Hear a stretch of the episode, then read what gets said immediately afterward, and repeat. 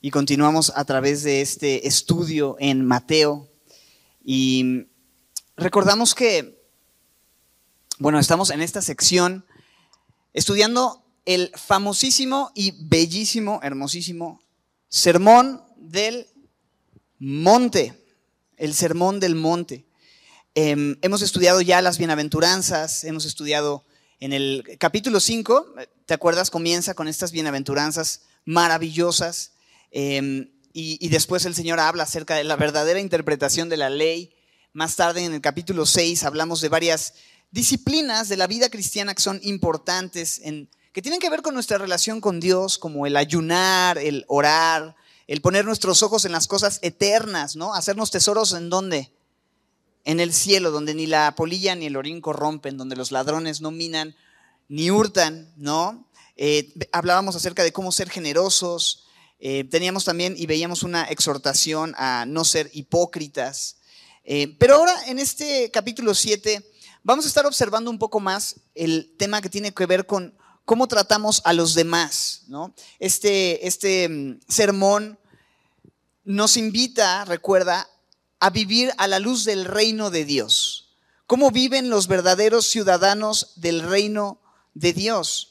Tiene los principios de ese reino celestial. Jesús es el rey de reyes. Y ese reino eterno sobre el cual Él gobierna es un reino que Él quiere venir a instaurar en nuestros corazones, en nuestras vidas. ¿no? Y de repente encontramos que Dios está interesado evidentemente en, una, en que tengamos una correcta relación con Él y ha hecho todo para que tú y yo podamos estar en una correcta relación con Él. Pero a Dios también le interesa que nosotros aprendamos a tener relaciones correctas entre nosotros, ¿verdad? Ama al Señor tu Dios sobre todas las cosas, el primer y gran mandamiento, pero también el segundo nos dice, ama a tu prójimo como a ti mismo. Y es muy interesante que este capítulo 7 nos deja ver mucho acerca del trato con nuestro prójimo acerca de cómo Dios quiere que nos relacionemos como ciudadanos del reino los unos con los otros, ¿no? Otra vez, el ciudadano del reino se enfoca en su relación con Dios, sí, en cómo ora, en cómo ayuna, en cómo adora, en cómo sirve a Dios, pero también en su relación con su prójimo. Recuerda que nuestro caminar con Dios no es un él y yo así nomás ping-pong sin retas, ¿no? Sino que tiene que ver con tratarnos de la manera en la que el Señor nos ha pedido que lo hagamos, ¿no? Que se amen unos a otros como yo les he amado, dice el Señor Jesús. Entonces, vamos a observar un poco, sobre todo en la primera sección. Hoy no vamos a concluir, el capítulo 7 tiene bastantes principios dignos de considerarse con detenimiento, de manera que vamos a estar observando los versículos 1 al 12. Y en el verso 1 Vamos a leer, eh, ¿qué les parece versos 1 al 6? Aunque estudiaremos hasta el 12 y después oramos. Y comenzamos y particularmente esta sección tiene que ver con mi trato con mi prójimo. Leamos pues el texto, después oramos. Dice así, la palabra de Dios. Mateo capítulo 7, verso 1. No juzguen para que no sean juzgados, porque con el juicio con que juzgan serán juzgados, y con la medida con que miden serán medidos. ¿Y por qué miras la paja que está en el ojo de tu hermano y no echas de ver la viga que está en tu propio ojo? ¿O cómo dirás a tu hermano, déjame sacar la paja de tu ojo y he aquí la viga en el ojo tuyo? Hipócrita, saca primero la viga de tu propio ojo y entonces verás bien para sacar la paja del ojo de tu hermano. No deis lo santo a los perros, ni echéis perlas delante de los cerdos, no sea que se vuelvan y les, y les despedacen. Voy a continuar la lectura, verso 7. Pedid y se os dará, buscad y hallaréis, llamad y se os abrirá, porque todo aquel que pide recibe y el que busca halla, y al que llama se le abrirá. ¿Qué hombre hay de ustedes si su hijo le pide pan? ¿Le dará una piedra? ¿O si le pide un pescado, le dará una serpiente? Pues si ustedes, siendo malos, saben dar buenas dádivas a sus hijos, ¿cuánto más vuestro Padre que está en los cielos dará buenas cosas a los que se lo pidan? Así que todas las cosas que queráis que los hombres hagan con ustedes. Así también ustedes háganlo con ellos, porque esto es la ley y los profetas. Dios bendiga su palabra. Vamos a orar. Señor, gracias por este tiempo de poder considerar, Señor, tu consejo, tu palabra, tu instrucción. Estamos necesitados de ti, Señor. Y estos textos no nos dejan mucho lugar para dónde hacernos, Señor, sino que son directos, son claros. Y hoy necesitamos escuchar tu voz una vez más hablando a nuestras vidas, Señor. Gracias por este tiempo, gracias por tu gran amor, gracias por tu fidelidad, tu bendición y tu provisión para con nosotros. Háblanos, Señor, te lo pedimos en el nombre de Cristo Jesús. Amén. Bueno, pues ahí en el verso 1 nos encontramos con una exhortación tremenda, una palabra contundente, directa y que no nos deja para dónde hacernos como estábamos orando ahorita. ¿Qué dice el verso 1? ¿Cómo empieza? ¿Cómo abre? Ay, hijo mano. Como dice mi pastor, ay, hijo mano. No juzguéis para que no seáis juzgados. Bueno, ¿cuántos de nosotros necesitamos sobarnos por acá? ¿No? Ya nos cayó, ¡pum! Directo a cada uno de nosotros. Porque si somos sinceros, es algo que nos cuesta mucho trabajo. Somos muy dados a juzgar, ¿no? En el sentido de, señalar las acciones de ciertas personas pensando o suponiendo que nosotros conocemos las intenciones, ¿no? O el por qué hacen las cosas que hacen, o dicen las cosas que dicen, o no hacen las cosas que no hacen, ¿no? Seguramente dijo esto porque, ¿no? Y de cuando acá nosotros tenemos ojos como llama de fuego, como dice en Apocalipsis describiendo al Señor, conociendo todas las cosas y que su mirada y su él, conoce todo y penetra hasta lo más profundo del corazón. Y somos especialistas en maximizar las faltas de los demás o aquellas cosas que no nos, pues, nos parecen quizá equivocadas o no nos parecen lo mejor y les ponemos un booster, ¿no? Y hacemos de eso que hacen o dicen algo enorme, no, no, y casi rasgamos nuestras vestiduras, ¿no? Y hacemos así, o qué tal cuando una persona está viviendo un momento mal en su vida, ¿no? O sea, pues no sé, lo agarraste con hambre, de malas, enojado, qué sé yo, y entonces tú ya defines a esa persona y la etiquetas como, es que es bien enojón, ¿no? Es que es bien quién sabe cómo, porque un día te lo encontraste o te respondió o hizo algo y entonces juzgamos toda la vida de la persona por su peor momento. Y así somos, ¿no? Y no nos ponemos a veces a pensar en cómo es que nosotros reaccionaríamos o cómo haríamos nosotros estando en las mismas circunstancias. Y somos muy duros con los demás sin ponernos a pensar que en mi caso quizá yo no lo haría, yo incluso yo lo haría peor, ¿no? Yo haría otras cosas todavía peores si estuviera en los zapatos de esa persona en, ciertas circunstancias, ¿no? Y por eso, al no considerar cómo estaría yo actuando o, o qué haría yo si me tocara vivir eso, empezamos a ser muy duros. Empezamos a criticar, empezamos a hablar, empezamos a juzgar. Bueno, el punto evidentemente es que somos especialistas en señalar lo que los demás hacen, dicen, publican, no publican. Y creo, mis hermanos, sinceramente, y pensando en esto, mientras eh, observaba el pasaje, que actuar de esta manera normalmente está ligado con el orgullo. Ese orgullo que nos lleva a pensar que nosotros de alguna manera somos mejores o no haríamos lo que ellos hacen o nosotros sí sabemos cómo hacer y entonces resulta que el estándar o la medida de moralidad o la medida de cómo hacer las cosas correctamente somos nosotros mismos. Pero nuestro juicio siempre es parcial y muchas veces está nublado. No vemos claramente porque hay algo delante de nosotros que no nos permite juzgar con un justo juicio. Y déjame saltarme al verso 3, porque el Señor Jesús dice, estás mirando la paja que está en el ojo de tu hermano y no echas de ver la viga. Una paja, ¿no? Así un, pedacito chiquitito. Y tú tienes una chica bigota, como decía un amigo, ¿no? ¿Cómo vas a decir a tu hermano, déjame sacar la paja de tu ojo y aquí la viga en el ojo tuyo? Saca primero la viga de tu propio ojo y vas a ver bien. Entonces resulta eso, que tenemos la vista con un estorbo, una chica bigota que no nos deja ver eso, que lo que nuestro hermano o nuestro prójimo tiene es muy pequeño y no hay claridad en nuestro, en nuestro juicio. Ahora, regresando al verso 1, mira la segunda parte del verso 1 y el verso 2, porque Jesús dice algo bien tremendo. Mira, dice que no juzgues, ¿para qué? No seas juzgado. Y después dice, porque con el juicio con que juzgas, serás juzgado y con la medida con que mides, te será medido. Uf, qué palabras, ¿no?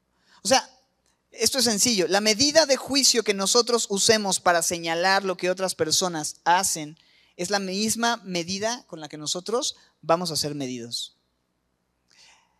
¿Y a poco no resulta que nosotros muchas veces utilizamos la cuchara chiquita para ofrecer perdón, para ofrecer misericordia, para ofrecer compasión a los demás, pero agarramos chica pala gigante, ¿no? Para servirnos de lo mismo para nosotros mismos, ¿no? Y en relación con juzgar, hacemos lo contrario, ¿no? Usamos la pala gigante para juzgar y para señalar, pero con uno mismo la cucharita del té. Ah, no, no, no, es que yo sí tengo razones, ¿no?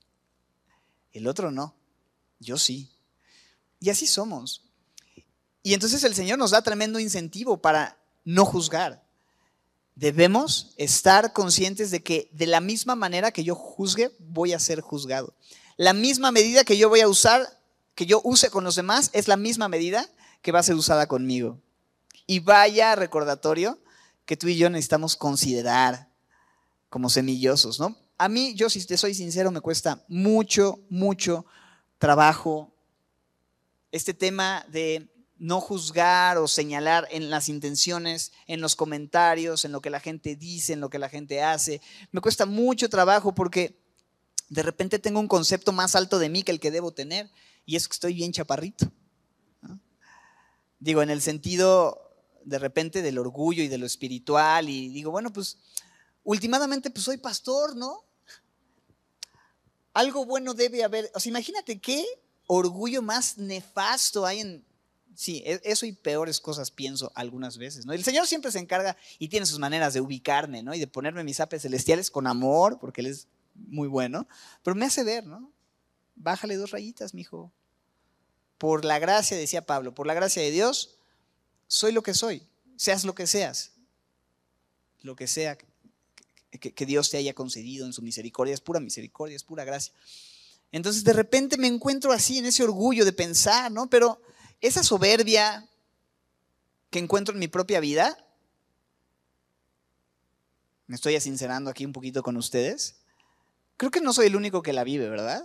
¿Hay alguien aquí que de pronto encuentra en su propia vida un cierto sentido de yo estoy bien, los demás no están bien? O sea, yo, yo sí lo entiendo. En tiempos como estos, ¿no? Donde están muy a la vista quién hace qué, que si este hizo, que si no hizo, que si salió, que si no que si se que si la que si no sé qué, que si cree que, que ya publicó, ¿no? Y de repente uno está pensando en, en ciertos términos, ¿no? Y otra vez el estándar soy yo. Pero nos pasa a varios. Nos pasa a varios. Y si tú lees este texto y meditas en este texto y de pronto pues lo lees así como ligeramente, ah, pues está muy bonito, sigamos, ¿no? Y no eres confrontado por ello, quizá es que hay un problema en tu vida que justamente tiene que ver con lo que Jesús dice en los versos 3 en adelante, ¿no? Tienes una enorme viga en tu ojo que te estorba y no te permite ver con claridad. ¿Cuántas veces no hay en nuestras vidas eso? Y por eso el Señor con tanta ternura se encarga de hablar a nuestros corazones. En el verso 3 nos dice, ¿y por qué miras la paja que está en el ojo de tu hermano y no echas de ver la viga que está en tu propio ojo. ¿Cómo le vas a decir a tu hermano, déjame sacar la paja de tu ojo y he aquí la viga en el ojo tuyo? Hipócrita, uff. Saca primero la viga de tu propio ojo y verás bien para sacar la paja del ojo de tu hermano. Entonces, eso es lo que pasa. Tenemos esta gran viga que nos estorba, no podemos ver que la tenemos, nos cuesta mucho trabajo quitarla, Y resulta que la única manera en la que vamos a poder realmente juzgar con un justo juicio y que vamos a poder ver claramente lo que está pasando en la vida de mi hermano es cuando primeramente tomo acción sobre lo que yo estoy ah, teniendo en mi propia vida, lo que hay en mi propia mente y corazón engañoso. Y sabes qué es lo más loco y meditando en este pasaje también pensaba y decía, wow, ¿y quién puede conocer sus propios errores. ¿Quién puede darse cuenta? Porque de repente dices, pues es que no sé si tengo la viga o no, porque pues no veo nada, ¿no? Exacto. Si no ves y no sientes y no, y no, y no, te, y no te pega, es porque ahí está. ¿Y qué puedo hacer? ¿Cómo puedo cambiar mi condición? Me encanta el salmista en, si me acompañas, al Salmo 139, rápidamente. Uno de mis salmos favoritos, es precioso todo el salmo. No, no lo vamos a leer todo, tiene 24 versículos, pero mira simplemente los primeros seis y luego leo los versículos hacia el final, donde el salmista dice, oh Jehová, tú me has examinado y conocido. ¿Quién te puede examinar? ¿Quién te puede conocer? Solamente Dios. Y te puede conocer en todo. Tú has conocido mi sentarme y mi levantarme desde lejos has entendido mis pensamientos. O sea, Él no necesita entrar en tu mente para leerla. Él desde, desde lejos sabe perfectamente lo que estás pensando, lo que estás procesando, lo que estás maquinando, lo que estás concluyendo. Y dice, has escudriñado mi andar y mi reposo y todos mis caminos te son conocidos. Pues aún no está la palabra en mi lengua y he aquí, oh Jehová, tú la sabes toda. Esto es tremendo, ¿no? Como Dios conoce perfectamente nuestros pensamientos, nuestra vida, nuestra necesidad, nuestro pecado, nuestras incongruencias, nuestra necedad. Dice, detrás y delante me rodeaste y aún así, en su misericordia, sobre mí pusiste tu mano. Tal conocimiento es demasiado maravilloso para mí. Alto es, no lo puedo comprender. Pero ahora saltemos al verso final, a los dos versos finales, 23 y 24 de este hermoso salmo, donde el salmista expresa diciendo, examíname. Entonces él concluye, si esto eres tú, si este eres tú, mi Dios, de quien no puedo huir, aunque subiera a las alas del alba, aunque habitar en lo profundo del mar, tu mano me va a guiar, tu diestra me va a sostener. Entonces, si tú eres ese Dios de que, de que no puedo escapar, que conoce perfectamente toda mi necesidad, examíname y conoce mi corazón. Pruébame. ¿Qué oración más sincera que no será importante que tú y yo hagamos el día de hoy al Señor de corazón, hablando de este tema de juzgar? Pruébame y conoce mis pensamientos y ve si hay en mí camino de perversidad. Pero no solo eso, guíame en el camino eterno. Guíame por sendas de justicia, por amor de tu nombre, como dice el salmista también en el Salmo 23. Esta es una oración básica que nosotros necesitamos hacer. Pero también en Primera de Corintios 11, 31, no vayas para allá, simplemente aparece en la pantalla, Primera de Corintios 11, 31, leemos, si pues nos examinásemos a nosotros mismos, ¿qué dice? No seríamos juzgados. En el contexto, tú sabes, de la cena del Señor y demás, pero la invitación a revisar qué está pasando, cómo estoy viviendo, qué estoy pensando. ¿Cuáles son mis pensamientos en relación con mis hermanos? ¿Cuáles son mis conclusiones en relación con lo que mis hermanos hacen, no hacen, dicen, no dicen? Y no solo mis hermanos, mi prójimo en general. ¿Quién es el único que puede examinarnos? Es el Señor. Amén. Él es el único que puede hacerlo. Es el único que puede abrir nuestros ojos para darnos cuenta de nuestra verdadera condición. Es el Espíritu Santo el que puede redarguirnos y mostrarnos la viga. Y una vez habiendo habiéndonos dado cuenta de la viga, pues entonces, ¿cómo la quito, no? Porque ya lo entendí, la tengo. Oh, ¿y ahora quién podrá defenderme? ¿no? Y el chapulín colorado no puede hacer nada en un caso así. Pero el Espíritu Santo, la mano poderosa de Dios, porque no estamos hablando de una paja. Quizás si es una paja, pues te la quitas tú, pero una viga enorme, creo que tú y yo no tenemos un brazo suficientemente fuerte como para quitar la viga de nuestro propio ojo. Necesitamos un brazo más fuerte. El único que tiene la fuerza y la capacidad de no solo mostrarnos la viga, sino quitarnos la viga, es el Señor. Solamente Él puede hacer la obra. Es, es muy grande. Y Él tiene brazo fuerte. Y por eso es que esto es un contraste con el orgullo, ¿verdad? El orgullo de decir, yo la quito, yo, yo, yo lo hago, ¿no? Yo puedo. O, o yo no tengo nada. Pero la humildad que requiere decir, Señor, ahí está, ni siquiera me doy cuenta y ni siquiera puedo hacer nada por cambiar mi condición. ¿Podrías tú con tu fuerza quitar esa viga enorme que hay delante de mis ojos? Solamente tú. Solamente tú puedes hacer la obra. Y necesitamos pedir su ayuda, pero eso requiere humillarnos, ¿verdad? Eso requiere reconocer nuestra incapacidad. Y muchos de nosotros nos sentimos suficientemente fuertes. Y quizá hoy el Señor nos está invitando a reconocer que el asunto aquí es un asunto de orgullo, que necesita ser quebrantado, que Dios necesita mostrarnos, tratar con nosotros. ¿Y sabes qué es hermoso? Y lo bello del asunto es que una vez que Él quita tu viga, te va a permitir poder ver con claridad para ayudar. Quita primero y entonces vas a poder realmente ayudar a tu hermano a sacar la paja. Y te vas a dar cuenta que lo que tu hermano tiene es algo realmente pequeño. Y con mucho amor vas a poder hablar y vas a ser mucho más efectivo en influenciar de una manera positiva y amorosa a tu hermano.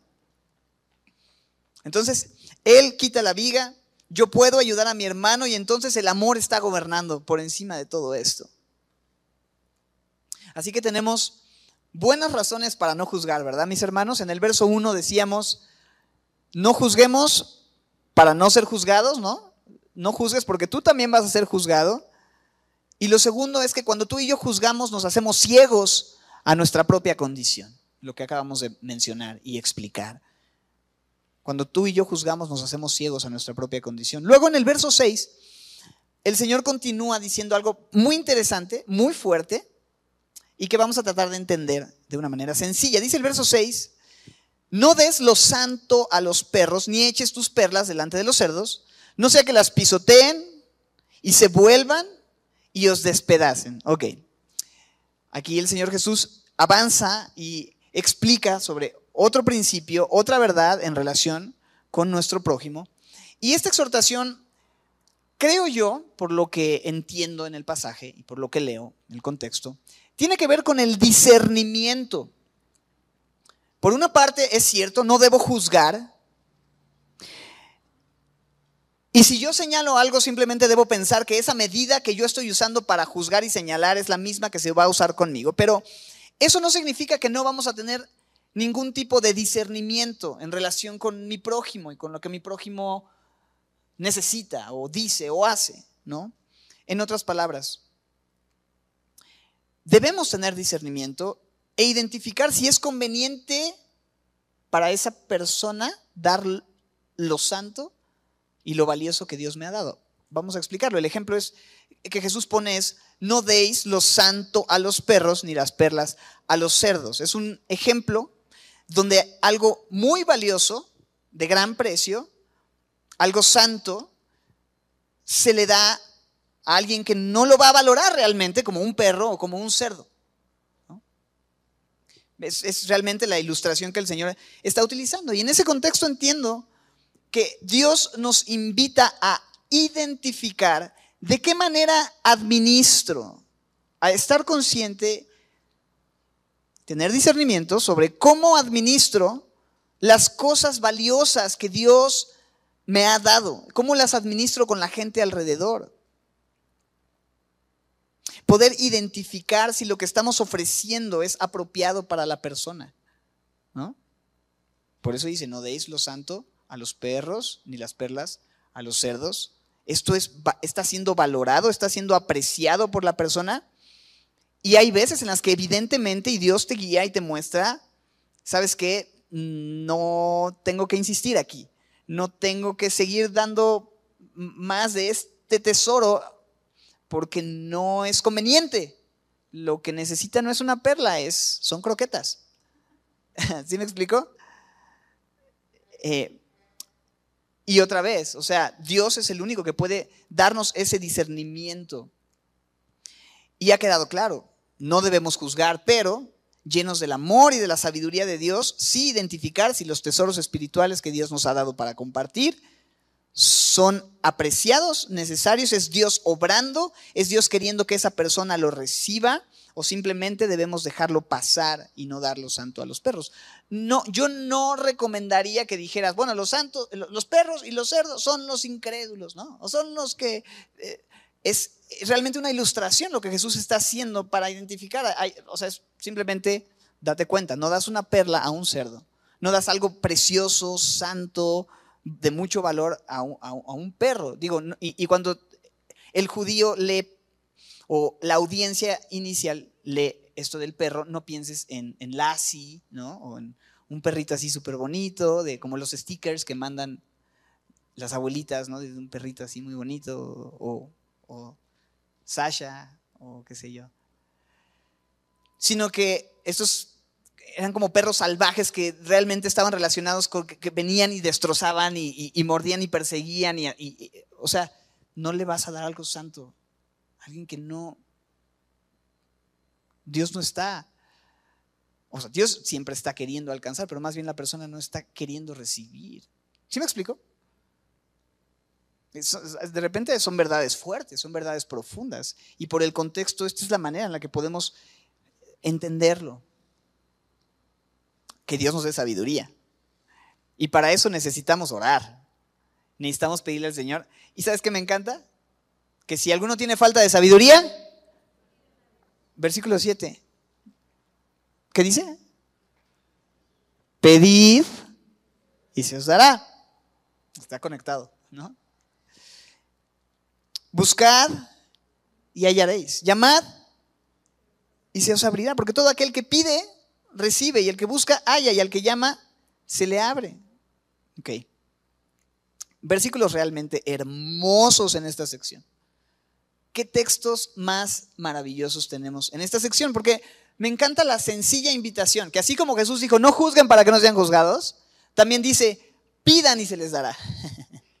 ¿No? O sea, por una parte es como, oh, la exhortación, pero por otra parte viene de pronto la invitación, que también es una exhortación. Es una exhortación e invitación. Una invito-exhortación. Exhort-invitación. A pedir. Me encanta eso, ¿no? Puedes pedir, puedes buscar, puedes llamar y te voy a garantizar que el Señor no te va a dejar en visto. Él es especialista y es su gozo y su deleite estar atento a las oraciones y a las peticiones de sus hijos, cuando nos acercamos a Él, no por nuestros propios méritos, porque la Biblia nos invita a acercarnos confiadamente al trono de la gracia y alcanzar misericordia. Pero el contexto de ese pasaje es Jesús como gran sumo sacerdote, intermediario, que intercede por nosotros día y noche. Por Jesús podemos acercarnos, por Jesús podemos pedir, por Jesús podemos buscar, por Jesús podemos llamar y por Jesús se nos da encontramos y se nos abre por Jesús y solo por Jesús y es maravilloso.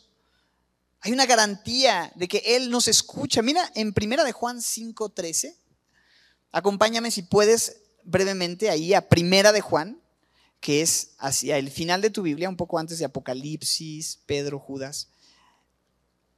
Bueno, Judas, y luego viene Juan, que es justo después de Pedro. Primera de Juan. 5, y ustedes ya se saben el 11 y el 12, ¿verdad? Y este es el testimonio que Dios nos ha dado. Vida eterna. Y esta vida está en su Hijo. El que tiene al Hijo tiene la vida. El que no tiene al Hijo de Dios, pues no.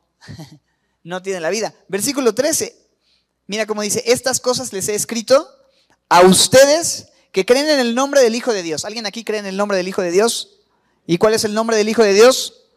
Jesucristo y para que sepan que tienen vida eterna, porque esta vida está en el Hijo. Y para que crean en el nombre del Hijo de Dios, o sea, que permanezcan creyendo. Ya han creído, pero tienen que seguir creyendo. La fe tiene que permanecer hasta el final, dice, verso 14. Y entonces, para aquellos que hemos creído, esta es la confianza que tenemos en Él. ¿Te fijas? Me encanta esto, ¿no? La confianza que tenemos no es en mí, en cómo lo hago yo, en cómo me desempeño, en cómo oro. La confianza que tenemos es en Él. Que si pedimos alguna cosa conforme a su voluntad, ¿qué dice? Él nos oye. Y si sabemos que Él nos oye en cualquiera cosa que pidamos, ¿qué dice? Sabemos que tenemos las peticiones que hayamos hecho. ¿Qué te parece eso?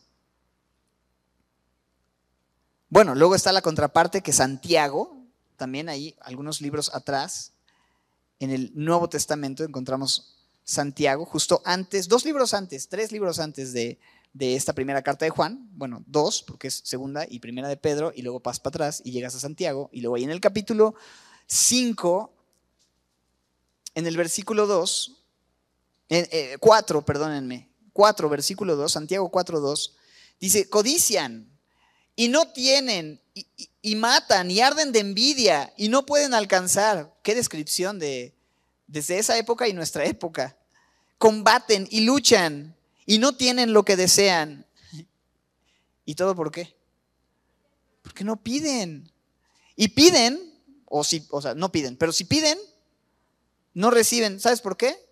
Ahí está, ahora sí, ¿quién dijo? Eso. Piden mal. ¿Y cómo es pedir mal? Para gastar en nuestros propios deleites. Bueno, pues ahí lo tienen. El que tenga oídos para oír. Sí hay una invitación a acercarnos, sí hay una, una, invitación a pedir, pero regresando ahí en primera de Juan 5 nos dice conforme a su voluntad, conforme a su voluntad. Y en Santiago no para nuestros deleites. Entonces uno tiene que alinearse a la manera de orar, uno tiene que pensar en términos bíblicos en relación con esto. Y sabes que a veces ni siquiera sabemos cómo pedir. A veces uno llega orando y no, o sea, ni siquiera lo estás haciendo bien. No damos una. Pero me encanta Romanos 8 que nos dice, el Espíritu nos ayuda en nuestra debilidad, porque somos débiles en la oración. Y a veces Dice, ¿qué hemos de pedir como conviene? No lo sabemos. Uno está pidiendo una cosa, pero resulta que lo que necesitamos realmente es otra cosa. Y Dios en su infinita misericordia nos ha dado un precioso intermediario, intercesor, que es su espíritu, que es el espíritu de Cristo. Y dice ahí en Romanos 8:26, pero el Espíritu Santo, el Espíritu mismo, intercede por nosotros con gemidos indecibles. Verso 27, más el que escudriña los corazones sabe cuál es la intención del Espíritu, porque conforme a qué? La voluntad de Dios intercede por los santos. Entonces me encanta porque si alguna cosa pedimos conforme a su voluntad, Él nos oye. Y el Espíritu Santo intercede por nosotros y lo hace conforme a qué? Conforme a la voluntad de Dios. Entonces, ¿qué necesito para ser escuchado? Orar en el Espíritu que no necesariamente tiene que ver con hablar en lenguas o algo así. Eso puede ser parte de nuestra vida devocional y si tú tienes este don, te animo a que lo puedas poner por obra en tu vida personal, devocional, es tu espíritu hablando a Dios. Pero orar en el espíritu tiene que ver con orar de acuerdo a su voluntad y a veces no sabemos cómo hacerlo, pero cuando tú vienes con un corazón sin palabras delante de Dios, sincero, buscando glorificarlo a Él en tu petición, buscando que Él sea la razón, de lo que estás pidiendo, entonces créeme que tienes la petición que, hayas hecho. Que Él te va a abrir, que Él te va a responder, que Dios va a alinear tu corazón al suyo y entonces vas a tener lo que hayas pedido. Y es conforme a su voluntad y su voluntad es buena, agradable y perfecta. Y la respuesta a la oración que tú tengas, la apertura de la puerta que recibas va a ser bueno, agradable y perfecto, aunque eso no necesariamente sea en los términos de lo que yo considero bueno, agradable y perfecto desde mi perspectiva, ¿verdad? Porque no es conforme a mi voluntad, sino conforme a la suya.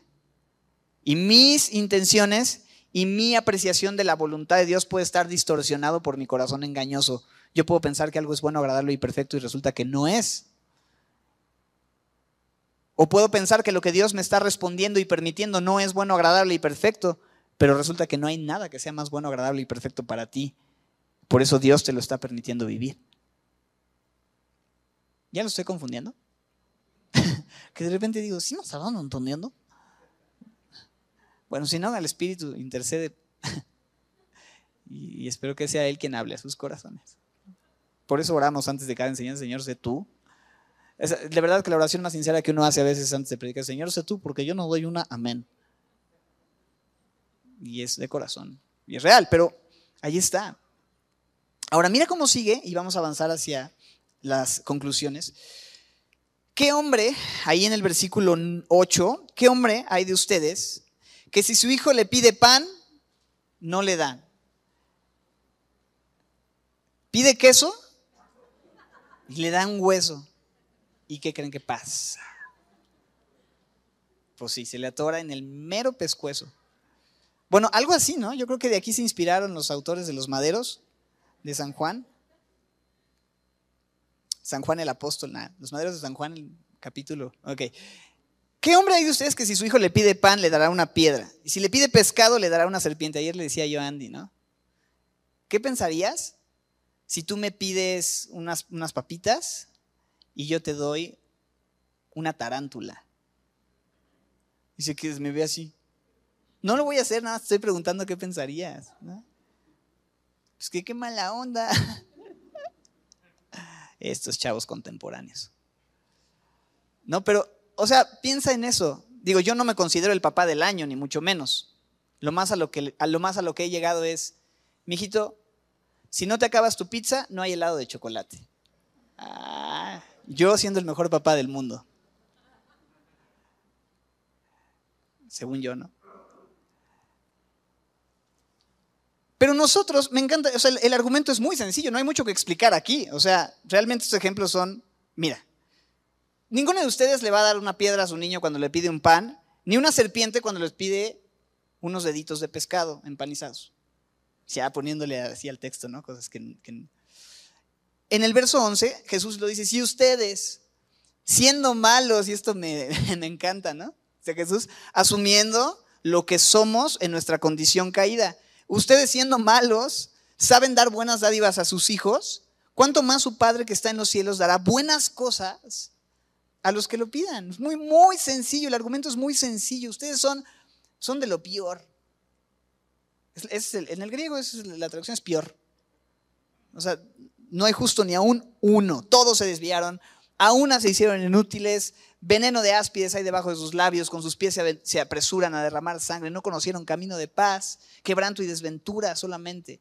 Romanos capítulo 3, a partir del verso 10, nos presenta este cuadro que define quiénes somos en realidad. Contrario a lo que el mundo dice, ¿no? Somos buenos. Hay bondad inherente en nosotros. No, joven. La Biblia nos dice que no hay justo ni a uno, no somos malos. Y Jesús lo confirma claramente, simplemente dice, y ni hace un punto, ¿eh? Si ustedes, siendo malos, saben dar buenas dádivas a sus hijos, ¿cuánto más su Padre que está en los cielos dará buenas cosas a los que se los pidan? Porque si hay uno bueno, solamente hay uno que es bueno. Y cuando aquel joven corrió con Jesús y le llamó maestro bueno, Jesús le contesta, a ver, a ver, a ver, espérame, chaparrito, ¿por qué me estás diciendo bueno? Si solamente hay uno bueno y ese es Dios? No estaba diciendo, no me digas así porque yo no soy, no, sino, ¿estás dándote cuenta de lo que estás diciéndome? Me estás diciendo maestro bueno y solamente hay uno que es bueno. Entonces estás reconociendo que yo soy Dios. Y si es así, eso no te lo revela carne ni sangre, ¿verdad? Porque nosotros no somos capaces de darnos cuenta realmente de quién es Él si no nos es revelado por su misericordia. Él es el único bueno y Él es un Padre bueno que da cosas buenas. Me encanta esta frase. ¿Cuánto más su Padre que está en los cielos dará? ¿Qué dice? Buenas cosas. Buenas cosas. ¿Sabes? Dios quiere darte buenas cosas. Aunque a ti no te parezcan tan buenas las cosas que Dios te está dando. Créeme, en su amor, Él considera que eso es lo que necesitas. Pero tú necesitas pedir. Tú pide. Quizá no sabes pedir como conviene, pero recuerda que hay un intercesor. Y recuerda que si tú pides, vas a recibir. Que si tocas, se te va a abrir. Que Dios no te va a dejar en visto y que Dios te va a dar cosas buenas. ¿Y cuánto nos hace falta en tiempos como los que estamos viviendo? Decir, Señor, necesito paciencia, necesito paz, necesito gozo, necesito un trabajo, necesito paciencia. A ver, ¿qué necesitas? E, eso estuvo genial. ¿Qué necesitas? Puedes levantar en una, en una palabra tu voz y decir, ¿qué necesitas? ¿Qué necesitas? Fe. escuché. ¿Quién más? ¿Qué necesitas? ¿Cómo? Esperar en Él. Aprender a esperar en Él. ¿Qué más? Así sin miedo. ¿Esperanza? No. ¿Qué dijeron? No escuché. Sí, esperanza. Perdón. ¿Qué más? Gozo. ¿Qué más? Paz. Fe. Misericordia. ¿Ahí atrás? ahí está. Ya, no, no, yo, no, yo, yo no puedo dar todo eso. Pídenle a Dios. ahí, hasta ahí llegó la dinámica. Pero es, Señor, eso, dame el poder amar. No dame amor porque Dios ya te ha dado amor. Dios ya te ha dado amor en su Hijo Jesucristo. Lo tienes. ¿Lo puedes dar? Señor, recuérdame, ayúdame a perdonar, ayúdame. ¿Qué necesitas pedir? ¿Y sabes qué? Pide y recibirás. Y es conforme a su voluntad. ¿Ustedes creen que esto es conforme a su voluntad? Bueno, yo no escuché que alguien, un carro nuevo, quizás si lo necesitas, no sé, pues tu hora y ahí el Señor, el Espíritu va a interceder. Lo que realmente dice es una tarjeta del metro con mucho saldo. Yo no sé, Dios sabe lo que tú necesitas, lo que es mejor para ti, si necesitas un carro no, si necesitas, o sea, yo no sé, eso lo sabe Dios. Pero tú pide.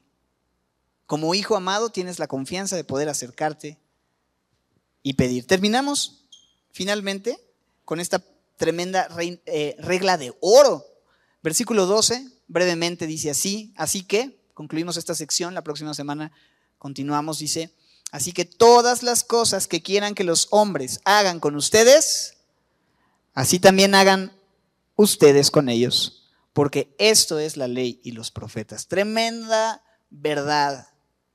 Y es muy interesante porque alrededor de 500 años antes de Cristo, Confucio ese Confucio andaba medio confundido.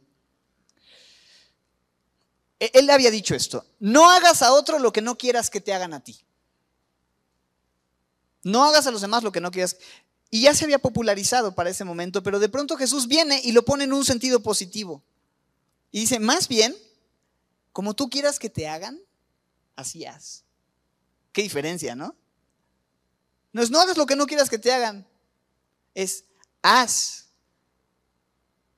lo que quieras que hagan contigo. Así haz tú con ellos. Y esto es maravilloso y conecta perfecto porque, otra vez, con la medida con que mides vas a ser medido. Te van a hacer como tú hagas a los demás. Y poniéndolo en términos muy prácticos, ¿quieres ser amado? Ama. ¿Te gusta que te consideren? Considera. ¿Quieres recibir? ¿Qué será que hay que hacer? Oh, pues ya se lo saben. Sí. Etcétera, etcétera, etcétera. En particular, en relación con la iglesia.